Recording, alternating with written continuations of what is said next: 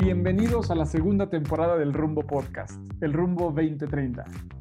Nuestro propósito es inspirar y acompañar a las empresas y a las personas a su mejor versión. Yo soy Tico Pérez Grobas y soy emprendedor serial, speaker, experto en psicología, cultura, comunicación y transformación organizacional. Y yo soy Alex Ureña, soy LinkedIn Top Voice, speaker, experto en bienestar, liderazgo y desarrollo de equipos de alto rendimiento. Hacemos este podcast para conectar, crear y generar conversaciones profundas con personas excepcionales, con líderes de empresas, con speakers, con expertos, escritores, deportistas, científicos, emprendedores, humanistas y líderes de opinión. Queremos contarte qué es lo que los llevó al éxito, de dónde obtuvieron fuerza para sortear las dificultades y qué experiencias marcaron sus vidas para ofrecerte a ti sus testimonios, sus ideas y los recursos y ejemplos de cómo poder desarrollarte personal y profesionalmente. Queremos ofrecerte reflexiones, inspiración, tips y perspectivas desde el lado humano e íntimo de las personas que han logrado cosas extraordinarias. Construyamos el futuro que imaginamos, construyamos el futuro que nos merecemos. Bienvenidos. Y ya estamos al aire nuevamente con un episodio más. Tenemos un invitado que yo personalmente quiero mucho y te lo digo así abiertamente. Daniel, he hablado en algunas ocasiones contigo y ha sido un placer he aprendido mucho y espero que hoy todos ustedes puedan aprender eh, un poco de este hombre sabio que ha recorrido muchos, muchos temas eh, a lo largo de su vida. Empezó muy joven y bueno, pues con ustedes, Daniel Colombo, bienvenido. Muchas gracias, Alex. Muchas gracias, Tico, por esta invitación. La verdad que me siento un poco ruborizado por semejante presentación. Así que muchísimas gracias. Los quiero felicitar también por la segunda temporada de, de los podcasts con rumbo. Así que siempre los escucho, los leo, así que estoy al tanto de, del tono de la conversación. Así que un privilegio estar con ustedes. No, gracias, el privilegio es nuestro, así que encantados de, poder platicar contigo hoy con una doble intención, una intención muy, muy egoísta para nosotros mismos, pero también a la vez, pues que, se haga eco, que se haga eh, un poco resonante. Y pues bueno, eso es lo que esperamos. Así que muchas gracias por estar aquí, Daniel, y para eso nos encantaría eh, empezar esta conversación para, quienes te conozcan de alguna manera o desde otro lugar, eh, poder tener una posibilidad de, que te presentes y digas quién eres, qué haces, qué es lo que te gusta eh, y dónde está hoy Daniel, qué es lo que está pasando por tu mente, qué es lo que está pasando por tu vida. Y por ahí empezamos esta conversación. ¿Qué te parece? Excelente, con mucho gusto. Bueno, mi nombre es Daniel Colombo, soy argentino, no soy porteño, nací en un pueblo unos 300 kilómetros al sur de la ciudad de Buenos Aires, un pueblo muy pequeñito que tiene unos 8.000 habitantes actualmente, y eh, empecé a desarrollar mi vocación muy alrededor del mundo de la comunicación. Y trabajé desde muy chico, porque vengo de una familia de origen muy, muy humilde, te diría que hubo momentos de pobreza, donde nunca faltó la comida porque mi padre era verdulero, entonces por lo menos verduras había en la mesa. Eh, y eso perfiló de alguna manera en mí estas ganas de, siempre salir adelante, de, buscar alternativas, de no quedarme con el, con el no, sobre todo al venir de una comunidad chica donde todo el mundo se conoce, eh, había muchas cosas que estaban vetadas para quienes no teníamos como determinada clase social. Eh, y al entrar a trabajar en la radio desde muy chico, yo ya descubrí ahí cuál era mi vocación, que mi vocación es ser un comunicador entre los hombres, eh, y eso me ha llevado por múltiples caminos, desde tener mis propias empresas, la última la tuve 20 años, la cerré en el 2012 a raíz de un episodio muy, muy grave de salud que tuve, eh, donde no, realmente no, no, tenía más resto físico para poder continuar con esa actividad, era una compañía de relaciones públicas, y, y me ha llevado por múltiples caminos, por otros países, por otras ciudades, eh, por escribir 30 libros, ahora pronto sale el libro número 31. Pero esencialmente me reconozco como un, ser humano común, corriente, con determinados talentos o habilidades, por lo menos para ciertas cosas, entre las que reconozco que es muy central el tema de la comunicación para mí. Y desde el punto de vista profesional, lo que hago es ser un facilitador de procesos de transformación en empresas de todo tipo. Me especializado como coach de alta gerencia y de equipos en distintos países. También trabajo como conferencista. El año pasado estuve dando unas 90 conferencias. Eh, extraño un poco los viajes en este momento. Eh, ya he comenzado este año la temporada de conferencias también que viene muy, muy nutrida. y, también soy autor, como les contaba hace un momento. En definitiva, soy eso, soy una persona bastante sencilla, muy amante de la música, como pueden ver acá. Eh, me gusta grabar videos, mi canal de YouTube ah, tiene más de 150 mil suscriptores en este momento. Es decir, que tengo como muchas inquietudes juntas, aunque en este momento lo que más me motiva es ayudar a otros a, desplegar su propio potencial. Extraordinario, extraordinario. Pues Tremenda, tremenda trayectoria que, tienes, Daniel. Gracias por compartirla. Me gustaría como ir entrando en esta conversación y, preguntarte cómo ha sido desde, desde donde tú ves a los líderes, las empresas, los equipos, etcétera. ¿En qué punto estamos de esta coyuntura global, esta pandemia que nos ha transformado, nos ha llevado hacia arriba, hacia abajo, como un, eh, una montaña rusa eh, y, bueno, ha sido interesante para muchos, ha sido difícil para, para, para otros tantos. Eh, ¿Qué ves tú hoy en resumen después de casi, bueno, más de un año de pandemia? Bueno, lo que veo es que recién estamos como abordando la barca que nos va a llevar a algún lado y no sabemos todavía dónde va a ser esa, nueva orilla, ¿sí? por supuesto que a comienzo de marzo del año pasado yo mismo hablaba mucho de un momento bisagra de la humanidad, Hoy en un posteo tuyo, Alejandro, hablabas de eso también, como en un momento de un antes y un después muy, muy potente. Eh, muchas personas lo están viendo así y esto lo han convertido como en una misión de vida que me parece muy interesante, que lo conecten con su propósito, con su legado desde lo transformacional. Sin embargo, en la realidad, en la cancha, como decimos acá en Argentina, eh, veo que algunas cosas no son tan, tan directas o tan lineales como las estoy describiendo.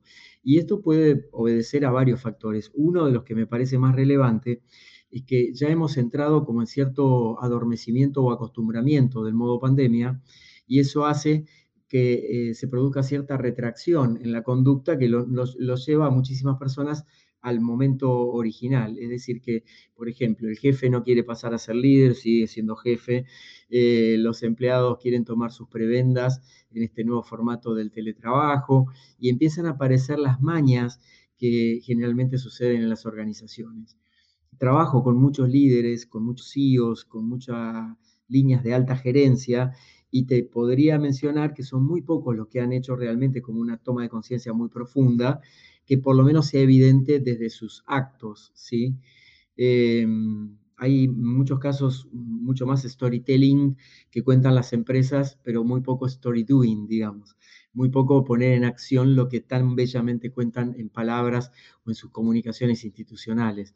Entonces me parece que queda todavía un gran tramo por recorrer desde la refundación de culturas organizacionales, la incorporación definitiva del tema de la tecnología como un valor central y esencial para funcionar de aquí en más, el tema del compromiso. El otro día estaba hablando justamente de otro de los valores que es el tema de la confianza, lo hablaba con, una compañía a la que asesoro que eh, son líderes en el mercado inmobiliario y me parece que son valores centrales hoy y hablando de eso, Tico también publica mucho sobre el tema de los valores y, me parece que es algo estratégico que tenemos que tener en cuenta, son los pilares. No estoy hablando ya del cartelito de misión, visión, valores que tienen todas las empresas o cómo lo ponen eso en la web. Eso para mí quedó completamente perimido, sino esos valores que son vivos y que en realidad vienen, me parece a mí, de la base organizacional, porque la cultura la forma la gente. Puede haber una línea, puede haber un rumbo, que marca la dirección de la empresa, pero la cultura la conformamos todos los que integramos una organización.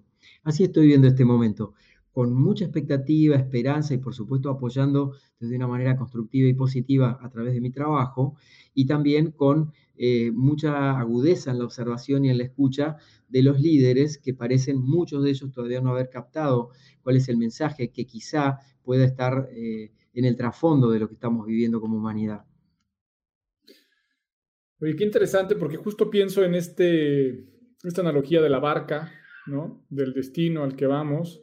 Y parece ser que hemos estado eh, subiéndonos a una barca que se vuelven muchas barcas, que va a un destino mejor que el que tenemos hoy, pero que en el camino tenemos que hacer una pausa para volver a embarcarnos en otra, eh, en otra nave y volver a redefinir el, el rumbo, volver a marcar ese destino. Y en este mismo sentido decíamos, ¿no? Muchas veces los remos pueden ser este compromiso, la confianza, los valores, eh, el storytelling, los mismos actos. Em, pero de pronto, como decía, yo también coincido con esto, Daniel, en que parece que hay algo alrededor, como que después de tanto viaje, después de tanto eh, después de tanto estar allí en la mar, eh, pareciera que eh, hay una diferencia entre a dónde creen que van los líderes y a dónde van los equipos. Estamos viviendo una época de mucho cansancio, estamos viviendo una época de mucho hastío, estamos viviendo también una época en donde posiblemente ya empezamos a ver gente que prefiere irse al mar que seguir remando sin un destino, ¿no? En donde vemos las posibilidades de que pareciera que todos buscan una mejora, un progreso, pero parece que no todos quieren hacerlo. Parece que eh, las mismas empresas se enfrentan con una dinámica en la que no solamente tienen que lidiar con los retos externos, sino tienen que eh, lidiar con los propios retos internos que muchas veces es una acumulación de peso lejos de más manos para poder remar. En ese sentido, ¿cuál es tu perspectiva con respecto a, cómo van avanzando estos líderes eh, en un, además, en, rutas totalmente desconocidas, eh, con gente eh, significativamente cansada? Y sé que tú eres un especialista en ese sentido y la plática de hoy tiene que ver mucho con la innovación emocional y el liderazgo para el futuro. ¿Cómo eh, integras estos dos elementos en este posible viaje del que anticipábamos hace unos meses que hoy íbamos a estar desembarcando, pero aún nos quedan muchos meses de estar en el mar. Bueno, ahí, eh, si algo bueno trae esta experiencia humana que estamos atravesando de la pandemia, es el tema de poner las emociones sobre la mesa, que era algo prácticamente prohibido en las organizaciones y yo recorro muchos países, conozco organizaciones de distinto tipo, gubernamentales, privadas, eh, organizaciones civiles, donde estaba directamente vetado comentar cómo te sentías, cómo estabas o expresar de pronto tu punto de vista diferente al de la conducción de la empresa. En eso siento que se ha avanzado algo, un poco impulsado también porque lo que le pasa a los propios líderes eh, y también quiero traer sobre la mesa un tema que no es menor. No tenemos tanta cantidad de líderes en marcha actualmente. En América Latina, por lo menos por lo que voy observando, todavía queda una cultura del jefe, el jefe que se pone, digamos, como, como el cargo al hombro y hace ostentación de eso con cierta soberbia, con el ego muy expuesto y demás. Eh, y las personas que son líderes eh, han quedado tal vez un poco eh, fuera de, tono del momento aunque sin dudas, versus los jefes típicos, están saliendo mejor parados de esto. Volviendo a la analogía de la barca, ¿no? Creo que hoy, en vez de tomar la temperatura al subir a la barca para poderlos dejar pasar o no, podríamos analizar las estructuras del liderazgo que tuviera cada una de las personas y en función de eso saber si le vamos a poder asignar un equipo a cargo o no. Y esto es muy interesante desde el punto de vista coyuntural del mundo del trabajo, con los millones de puestos de trabajo que se están moviendo o perdiendo y con la dificultad que encuentran también millones de personas para hacer su rescaling o su rediseño de carrera o el reinventarse, como le llamamos habitualmente, o el incorporar nuevas competencias, porque todavía no tenemos del todo claro el panorama. Voy a poner un ejemplo. El año pasado estábamos diseñando una formación en liderazgo colaborativo específicamente con un equipo eh, participativo de aquí de Argentina y tuvimos que ir reformulando el programa a medida que, lo íbamos haciendo porque las necesidades iban cambiando semana a semana y finalmente dimos con un programa, el programa realmente salió súper bien, pero te diría que si tuviéramos que hacerlo hoy, tenemos que reformularlo completamente también. Entonces hemos pasado de un momento donde teníamos algunos mindset que podíamos mantener medianamente estables, donde las crisis eran medianamente predecibles y los líderes se podían mover dentro de determinado marco, por lo tanto los equipos también podían ir dentro de ese marco. Hoy esos límites no existen, porque todo lo que tenemos hoy ya como seguro, mañana no sabemos si va a estar. Acabo de terminar de trabajar hace un momento con una eh, profesional de, muy alto rango en Uruguay y me comenta que eh, Uruguay es un país chiquito, en cantidad, en volumen de habitantes, pero ha vacunado hasta el momento al 20% de la población y se estima que para junio va a estar todo el país inmunizado, lo cual no significa que va a haber pasado la, pandemia del coronavirus, pero es un avance muy importante. Aquí en Argentina, eh, experiencia local es como que todavía se están peleando por las vacunas, que se han robado las vacunas, que vacunaron a políticos, bueno, todas las cosas que podemos, que, suceden en, este país. Y no estoy haciendo un, digamos, una, una, una crítica sobre eso, aunque Sí, estoy haciendo una crítica directamente, digamos. Este, pero lo que sí eh, quiero señalar que no, es una postura política, eso quería decir, pero sí es como una observación muy, muy eh, tangible. Y esta persona con la que estaba trabajando tiene 32, 33 años y ayer le había tocado vacunarse em, en Uruguay.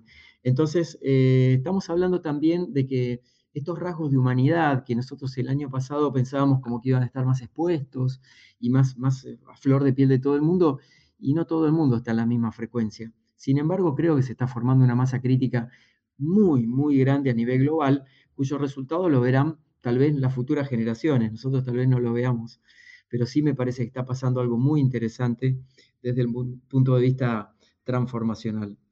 No sé si respondí tu pregunta, Tico, pero era lo que me, lo que me fluyó y lo que surgió.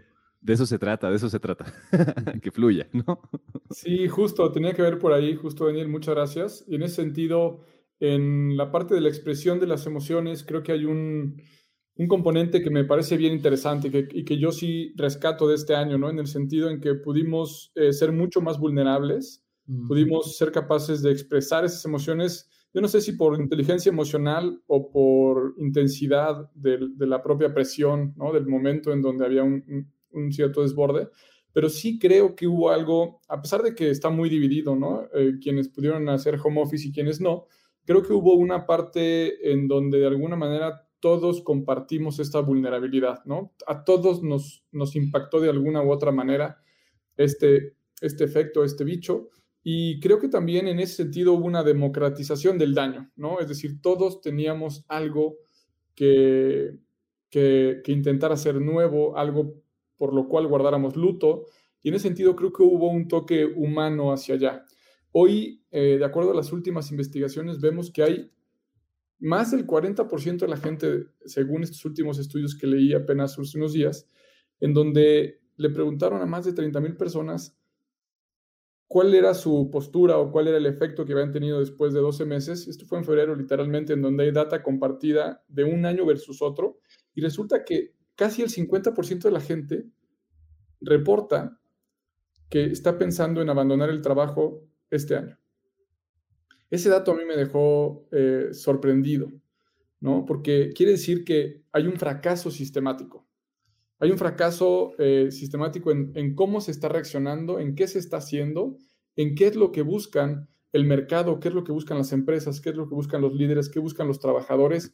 Y creo que a mí ese es un punto que hoy me tiene eh, con los ojos abiertos en el sentido de qué, qué nos deja ver esta fisura, ¿no? Si, fuera que esta herida eh, en, en, el sistema de, del trabajo, digámoslo de alguna manera, nos deja ver algo nuevo, ¿Qué otra cosa? ¿Qué es lo que nos deja ver que estaba a lo mejor disfuncional, que estaba podrido, que hacía falta reinventarse y que no tiene que ver nada más con poder preguntar a la gente cómo estás o con poder hacer una junta colectiva, un taller, un webinar, un workshop o una conferencia?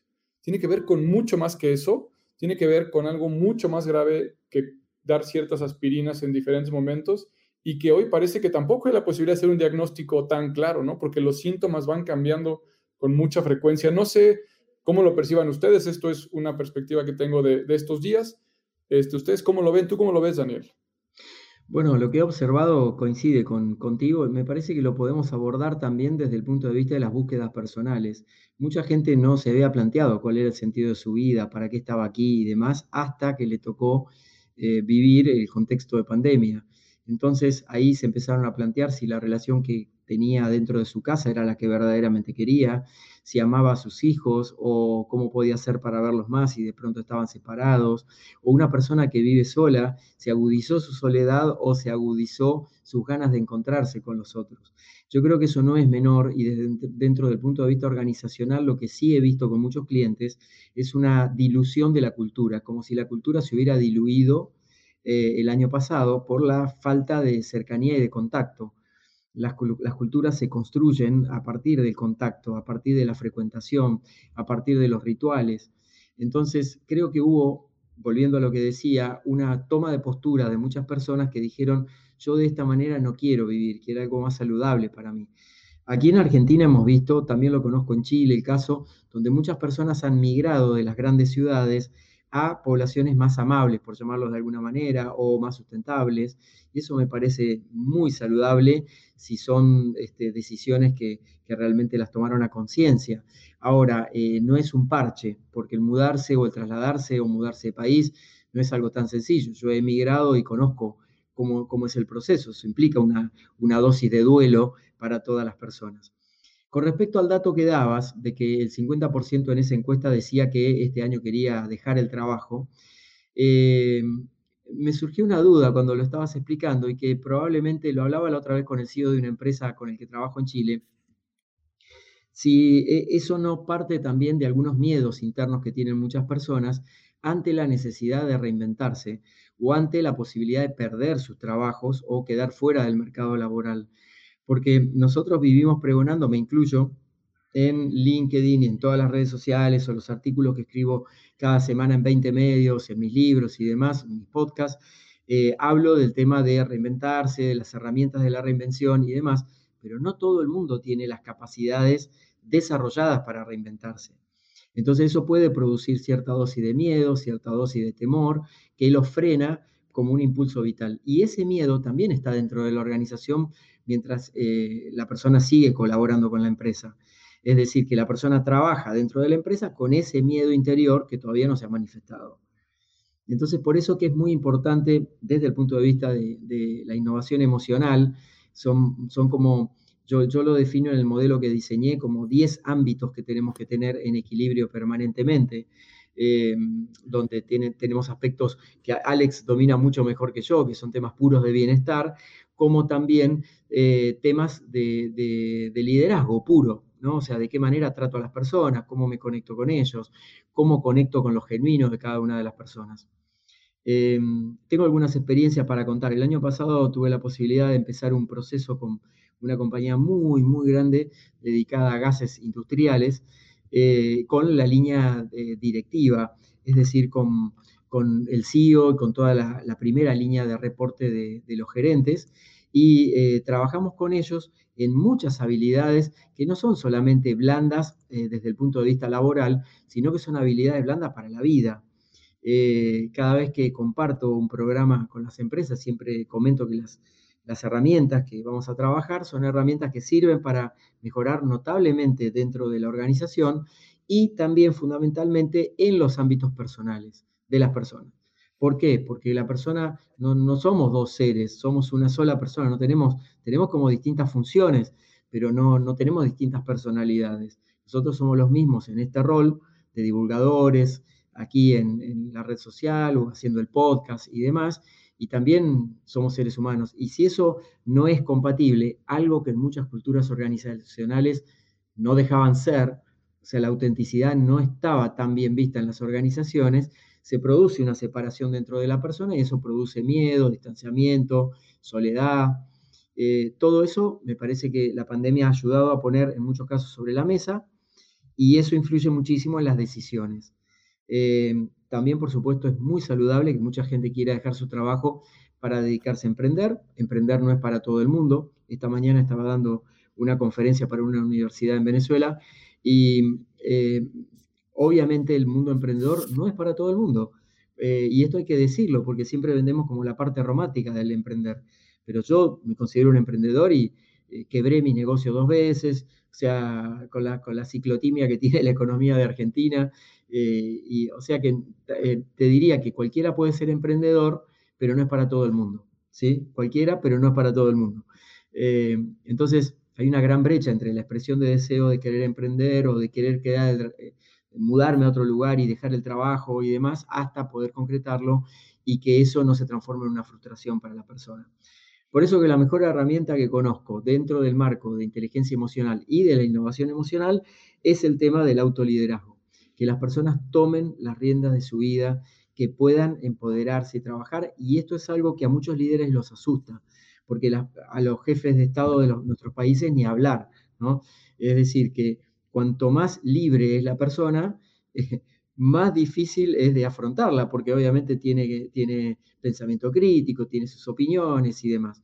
El buen líder en este momento me parece que es aquel que sabe escuchar, sabe conciliar, sabe buscar consensos, que me parece que es una palabra fundamental para este tiempo, y sabe también empatizar de una manera honesta y sincera. Bellísimo. Eh, estoy totalmente de acuerdo. Creo que estos nuevos líderes, primero necesitan ser entrenados, ¿no? Creo que es algo bien interesante. Eh, esto que mencionas del autoliderazgo, algunas personas lo tienen por sus experiencias, algunas personas lo desarrollan, lo aprenden simplemente por querer mejorar, ¿no? Simplemente por querer estar a la vanguardia y querer eh, entregar una mejor experiencia o algo, algo más eh, consciente y trascendente al mundo y a la sociedad, ¿no? Sin duda necesitamos más, sin duda necesitamos desarrollarlo eh, desde la escuela, yo diría, ¿no? O sea, necesitamos que esté como, como parte, sea, parte de la cultura de todo el continente, de todo el planeta, ¿no? O sea, que, no, que no, no sea para una élite que, tiene acceso a algunos libros o algunas cosas que, le permiten autoliderarse y convertirse en maestro de sí mismo, ¿no? Em, creo, que, creo que es uno de una de las claves, sin duda, para evolucionar de forma colectiva. No podemos, no podemos crear esa masa crítica o no podemos amplificar esa masa crítica si no, si no nos lideramos a nosotros esa nueva mejor versión. Entonces, en ese sentido, eh, Daniel, te preguntaría, ¿cuáles son hoy los, los pasos fundamentales para caminar hacia esa maestría de uno mismo? ¿Qué cosa no puede faltar independientemente de dónde estemos parados? Bueno, Tico trajo hoy al comienzo de la charla eh, el tema de la vulnerabilidad. Me parece que es esencial de, poder tomarlo como un valor y no un disvalor. Eh, porque mucha gente asocia eh, vulnerabilidad con debilidad y no tiene nada que ver. la vulnerabilidad nos hace más humanos el simple hecho de decir no sé, eh, quiero que me enseñes, o por favor, eh, necesito tu ayuda, o estoy perdido, no tengo todas las respuestas, es algo que sería muy, muy bueno que empiecen a incorporar los líderes para empezar a transitar ese camino. Hablo de líderes desde esta perspectiva del autoliderazgo, todos somos líderes en nuestro campo. Eh, por eso que el autoliderazgo no es la institución de un, un, rótulo, un título que te dan, sino simplemente el ejercicio de tu propia libertad puesta al servicio para poder ejercer esa participación esa dinámica de influir sobre otras personas. ¿sí? Eh, el segundo rasgo que rescataría es el rasgo de la humildad. Yo he escrito mucho sobre el liderazgo humilde y sigo siendo un divulgador del liderazgo humilde. Conozco algunos muy buenos líderes con resultados excepcionales en términos comerciales eh, y, de revenues y demás de sus empresas y son muy humildes en la forma en que hacen su liderazgo, ¿no? lo ejercen en el día a día, me parece que es otra cualidad muy necesaria. Una que no quiero dejar pasar, que me parece que sería muy buena para desarrollar también el autoliderazgo, es trabajar en, las, eh, en todo el rango y paleta de colores de las emociones. Me parece que es algo fundamental.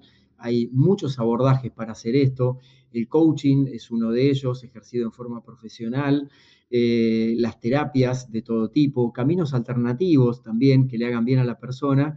Y una sugerencia, por lo menos muy modesta de mi lugar, es apartarse de los dogmas, ¿no?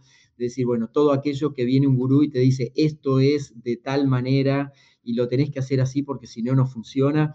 Bueno, te diría que no, son todas opiniones. Inclusive lo que yo comparto aquí en LinkedIn son opiniones, son visiones personales. Nadie tiene la verdad absoluta más que la propia experiencia que pueda hacer alguien que se anima a probarlo. Y para transitar también el camino del autoliderazgo es mejorar sustancialmente las habilidades de comunicación. Que si yo no puedo expresar lo que quiero, lo que siento y, y necesito andar todo el tiempo pensando que los demás van a adivinar cuáles son mis necesidades básicas que tengo insatisfechas, como diría Maslow, ¿sí? Eh, y no las puedo expresar claramente o no puedo identificar adentro de mi ruta emocional interna eh, de dónde proviene cada emoción que voy sintiendo en cada momento y te diría que ahí estoy como un paso atrás en mi evolución y en mi desarrollo. Es decir, que acá la idea no es, no es hacer todo junto, ¿no? Yo tengo una especialidad que desarrollo también que es marca personal y muchos eh, se asustan cuando comento todo lo que es la marca personal. Y yo le digo, bueno, no tenés que hacer todo lo de la marca personal. Es más, ni siquiera hagas tu marca personal si no tenés ganas. O sea, no, no es obligatorio, es opcional. No hay que estar desesperado por ese tipo de cosas. Y en el camino de introspección, de búsqueda, del autoconocimiento pasa lo mismo.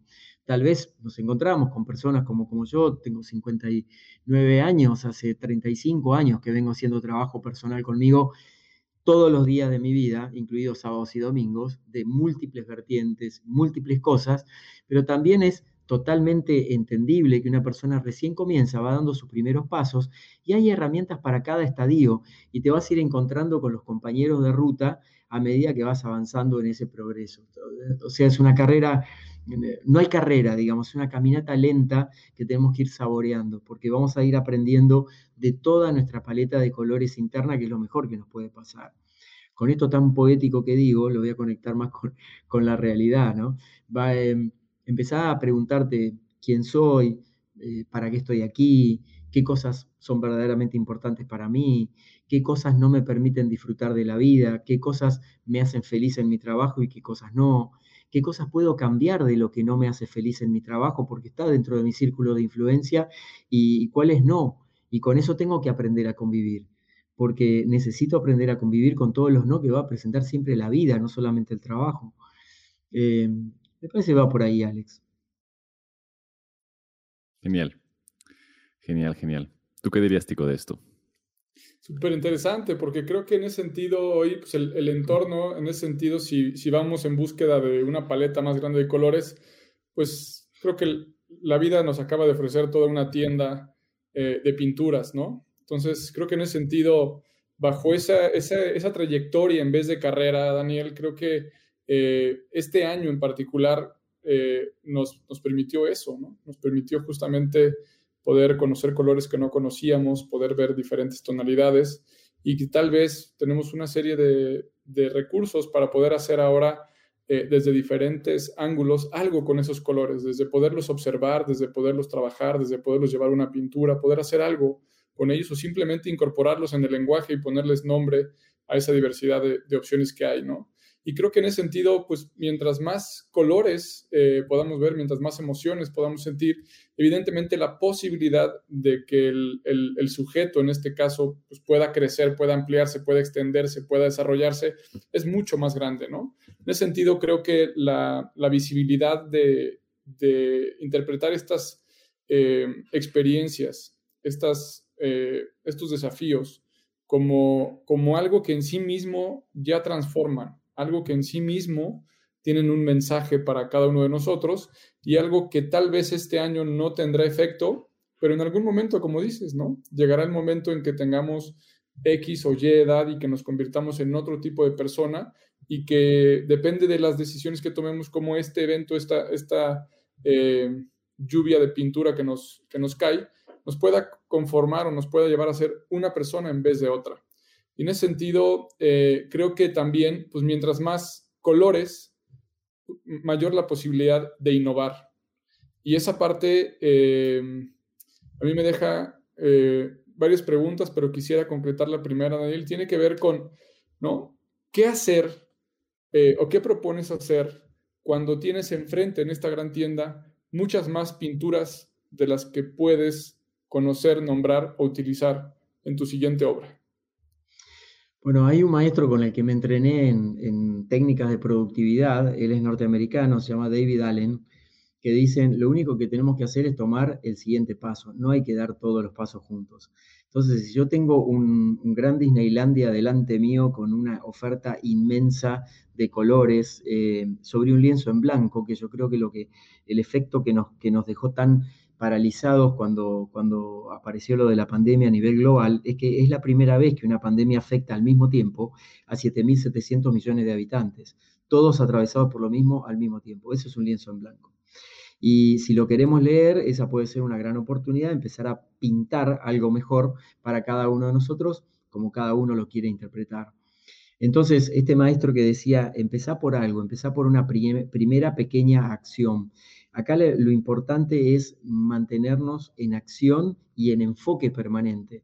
estamos en un mundo, y, debo decir que tanto los medios de comunicación, yo trabajo en los medios y lo conozco bien de adentro, como los gobiernos y demás, están buscando ponernos cada vez más distractores alrededor. Entonces tenemos que estar especialmente atentos y focalizados para no dejarnos llevar por todos los distractores y tener discernimiento, tener pensamiento crítico ante cada una de las cosas que se van presentando en el mundo.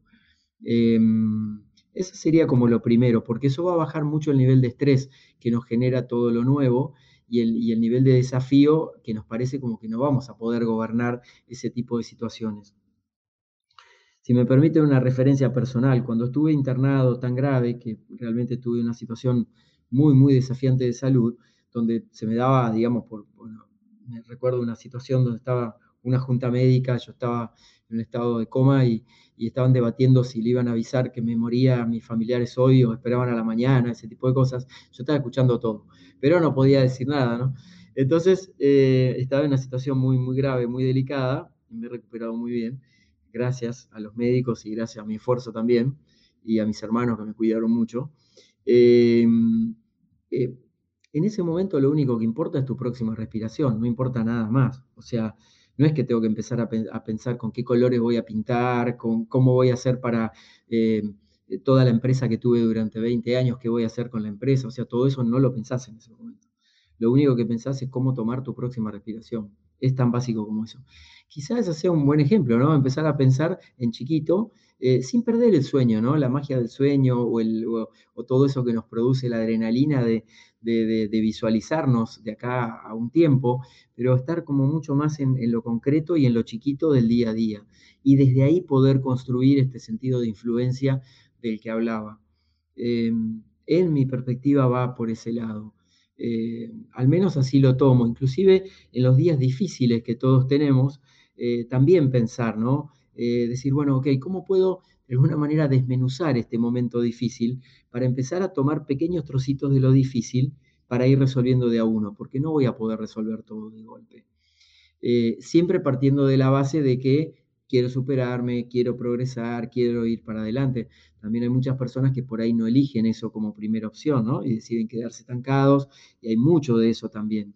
Me pasa mucho cuando intervengo con equipos grandes, que siempre hay personas que de alguna manera tienen como una energía un poco desbalanceada en ese momento y es totalmente natural porque el proceso es muy individual para cada uno y le pega de maneras completamente diferentes a cada uno. Todos estamos duelando algo en este tiempo. ¿Sí? Todos estamos duelando algo. Qué, interesante.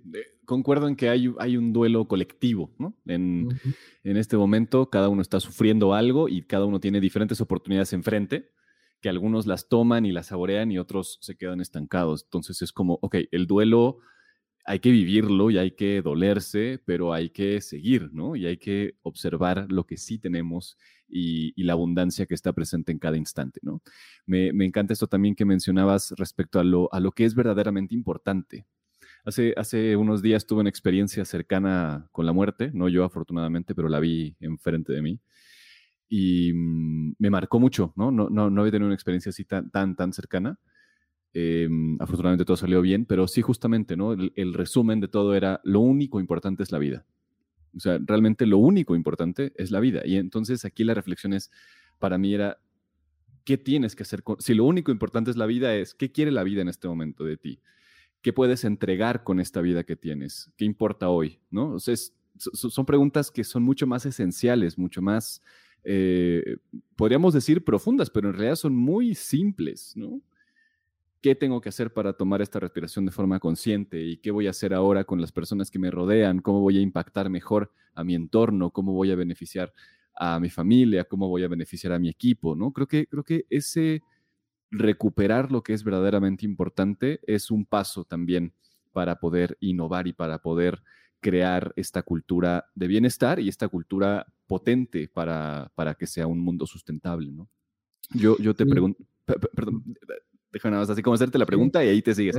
y es como, justamente conectando esto con la cultura, ¿no? ¿Qué pasos hay que dar para que a través del trabajo con los equipos, con los líderes, etcétera, podamos crear culturas en las empresas que sean más positivas con la gente?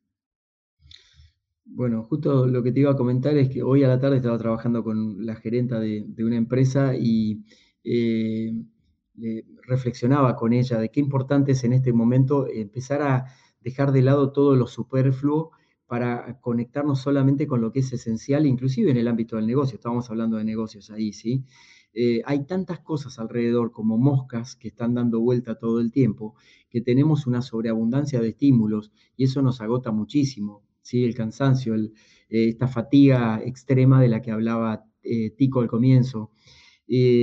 Y para co-crear nuevas culturas, me parece que es esencial el rol del líder, de la cercanía del líder y también del nivel de participación que le damos a los colaboradores. Porque muchas empresas quieren que el líder lidere, pero que los colaboradores obedezcan. Esta es una realidad también. Entonces, como invitación para las organizaciones es a repensarse cuál es el nivel de participación genuino y honesto que realmente le quieren dar a los colaboradores.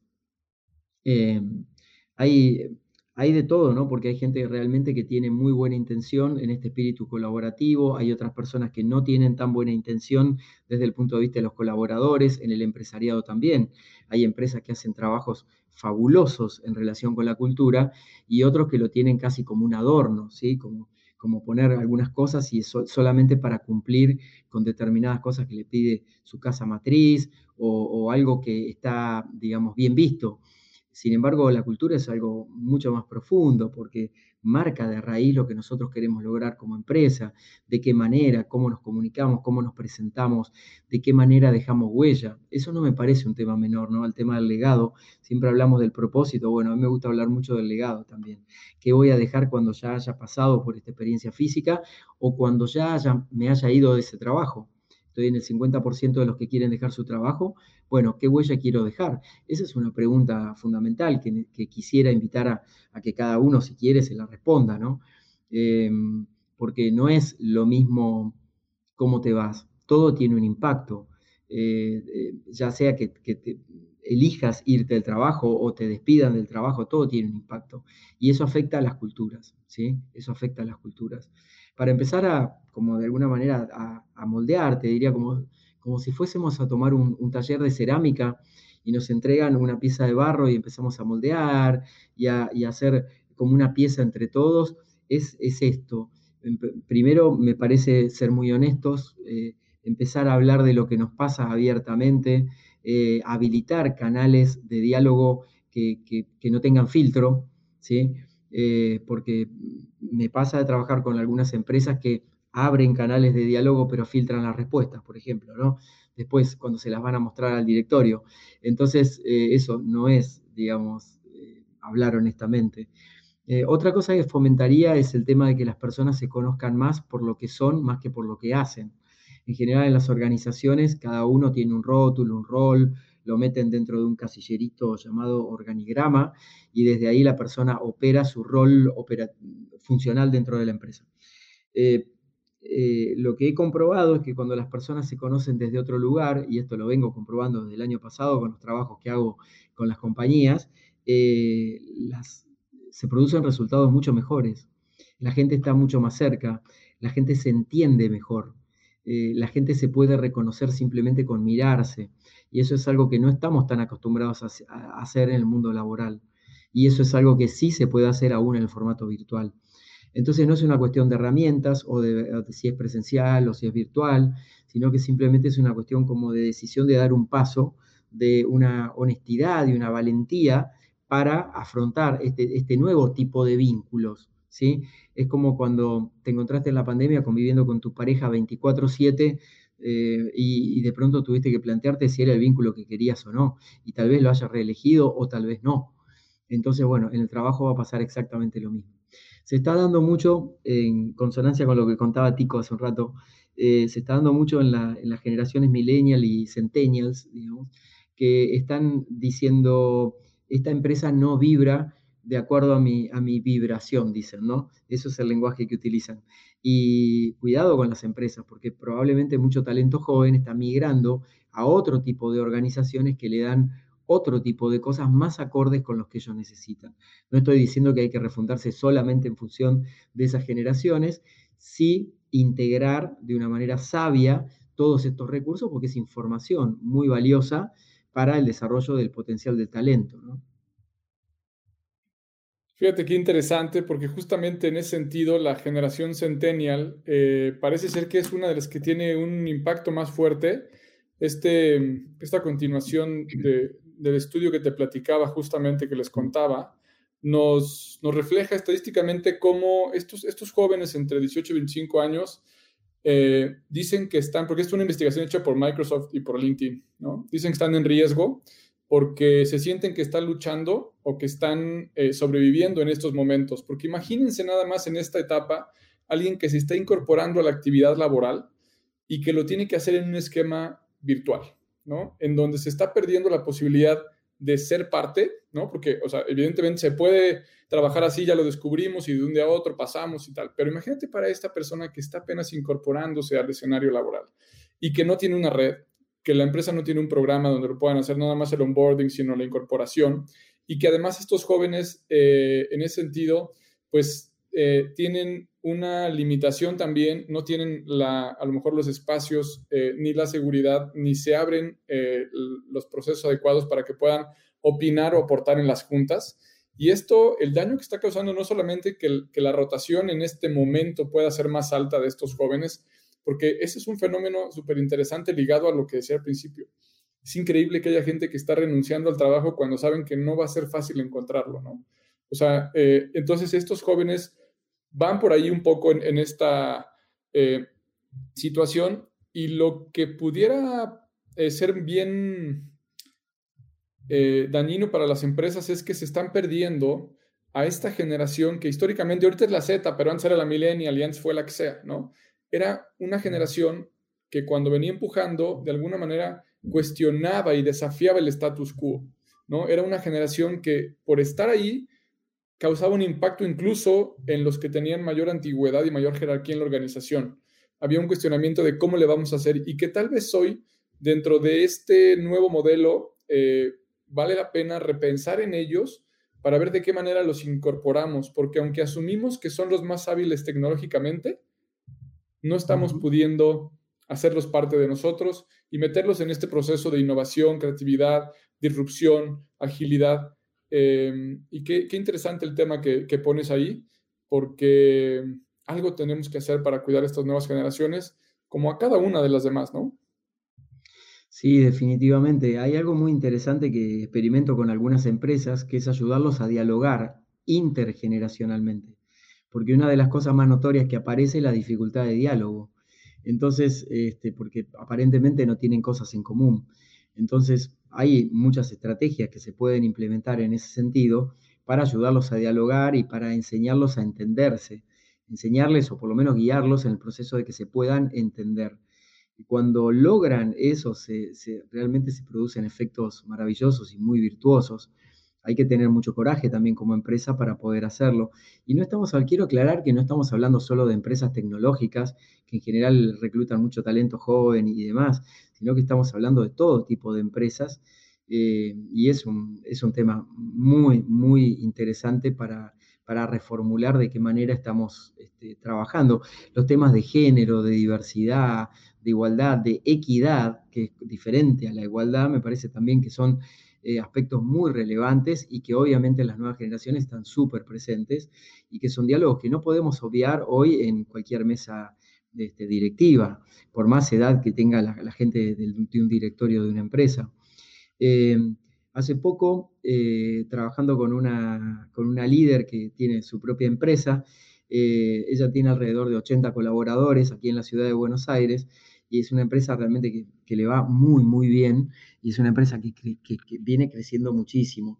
Toda gente muy joven, como, como promedio en su equipo de trabajo, tendrán 25, 28 años de, de promedio de edades y el año pasado trabajamos mucho sobre cómo se había perdido un poco la cultura que ellos tenían una cultura muy potente, muy innovadora, sumamente creativa, y en lo virtual eso se fue perdiendo un poco, además de la fatiga y el cansancio de estar trabajando 8, 9, 10 horas por día en formato virtual.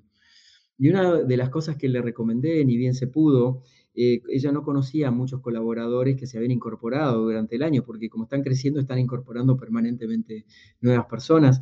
Y le dije, ¿qué tal si, si te armas una agenda y vas a desayunar con los nuevos colaboradores o con cada nuevo colaborador, que eran, por ejemplo, 20 personas, pero te vas al barrio donde vive esa persona. O sea, no es que el colaborador tenga que venir a tu oficina o tenga que venir a tu barrio a tomar el desayuno, sino que como líder vas al barrio de esa persona. Y lo hizo, lo está haciendo todavía, en algún caso juntó a dos o tres que vivían cerca, pero en realidad eh, me parece que es, gráfica esta imagen del líder que va, del líder que sale a la búsqueda de y no esperar que vengan a sentarse con él o este, que el líder le pida una reunión para conocerse. Eh, me parece que está muy bueno eso de salir del rol e ir al fango, digamos, a la cancha donde el otro es el local y yo soy el visitante. ¿no? No, totalmente, porque eh, justamente eh, creo que es ahí donde, donde la forma de conocernos puede ser súper diferente y el, mensaje de, ir en vez de esperar creo que hace mucha diferencia en ese sentido. Em, pero bueno, también viene la, la, otra parte, ¿no? En donde pensamos que en este escenario, con, con estas ideas, ¿no? Que no tienen eh, ningún ángulo para, para, poder rechazar o para poder decir cualquiera que tenga gente a su cargo puede tomar esto que nos comparte hoy Daniel y entonces intentar implementarlo y de pronto eh, vienen estas objeciones que encontramos, ¿no?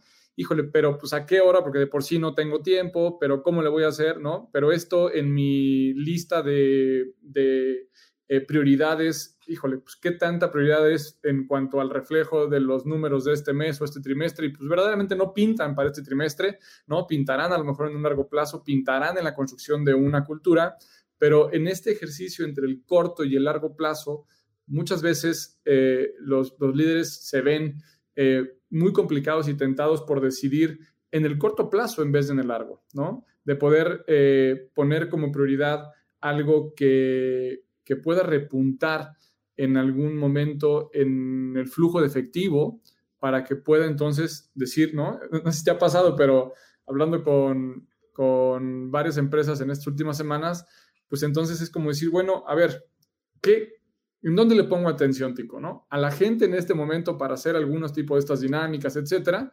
¿O le ponemos la atención en atender a los clientes con los cuales estamos sobreviviendo? en dónde, o sea, si tienes dos horas, ¿en dónde las pones, no? Entonces digo, bueno, pues ¿por qué no creamos la tercera y la cuarta hora, no? O sea, como en este sentido de ver otras opciones. Pero, ¿qué tanto te enfrentas tú a estas limitantes en las que eh, los resultados, la eficiencia, la productividad, la rentabilidad se ven eh, favorecidas en esta toma de decisiones frente a estos escenarios? Lo encuentro cotidiano, lo que está refiriendo Tico. Aquí pasa exactamente lo mismo, solamente que desde mi hacer profesional siempre estoy invitando a, abrir posibilidades. Mi trabajo es abrir posibilidades. Entonces, hoy, sin ir más lejos, estaba con un cliente, eh, íbamos a retomar un programa anual el, próximo viernes 16 de, de, abril, cuando estamos grabando esto, del 2021, y hoy hablamos a la mañana por unos ítems que teníamos que definir de un cronograma de un día. Y me dice, mira, vamos a esperar hasta el viernes porque la situación epidemiológica del país y demás, y es cierto, y ellos son una empresa que provee insumos para ese sector, entonces estaban muy al tanto de cómo está el pulso, digamos, del tema de la pandemia. Sin embargo, jamás se plantearon, por ejemplo, cancelar el programa o jamás se plantearon eh, decir, bueno, vamos a desactivar esto por seis meses y después vemos a ver qué hacemos. Dijeron, no, vamos a esperar hasta el viernes, son cinco días, una pausa sabia como para poder reflexionar y que decanten las situaciones. Creo que lo peor que puede hacer un líder en este momento es tomar eh, decisiones por impulso, por más que necesite decidir rápido. Es decir, que mm, eh, ni quedarse en la parálisis por análisis, ni decidir todo por impulso. Creo que hay, digamos, como una condición de, de lo que llamaría como el conocimiento natural que puede tener el líder, eh, algunos le llaman olfato, intuición y demás, que es una cualidad muy buena para desarrollar en este tiempo también desde el punto de vista del liderazgo, el tema de, la intuición, ¿sí? que no es un tema menor, porque no estoy hablando solamente de hacer todo por intuición, pero sí como que hay momentos que las decisiones tienen que ser veloces, pero no por eso tienen que ser precipitadas, porque si las precipito probablemente va a haber como un daño para el entorno.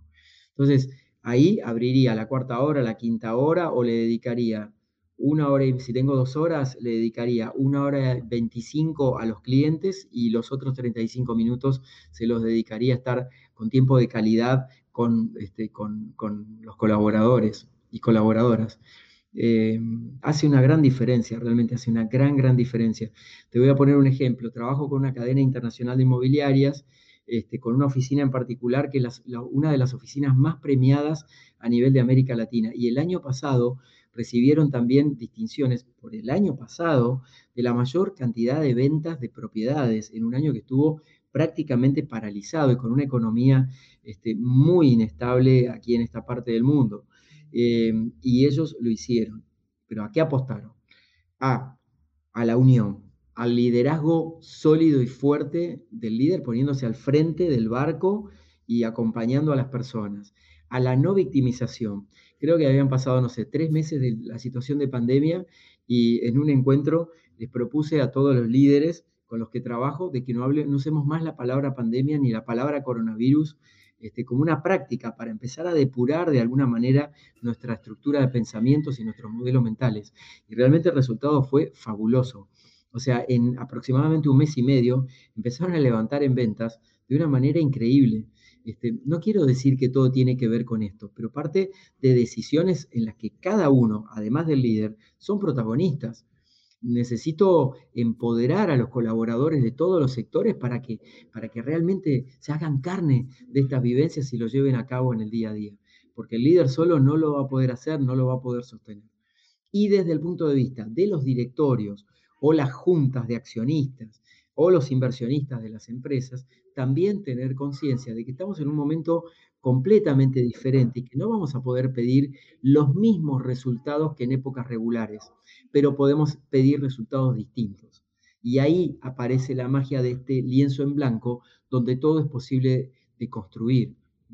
Em, empresas que se han reinventado por completo, empresas que han abierto nuevas unidades de negocio, o sea, cosas que antes hubieran llevado, no sé, dos años de desarrollo, bueno, se hicieron en un mes digamos que se pueden seguir eh, mejorando, pero se hicieron en un mes. Para mí la, constante está de mantener como la energía activa, no dejándonos rodear por tanto entorno que nos tira para abajo, es muy importante en la cultura de las organizaciones.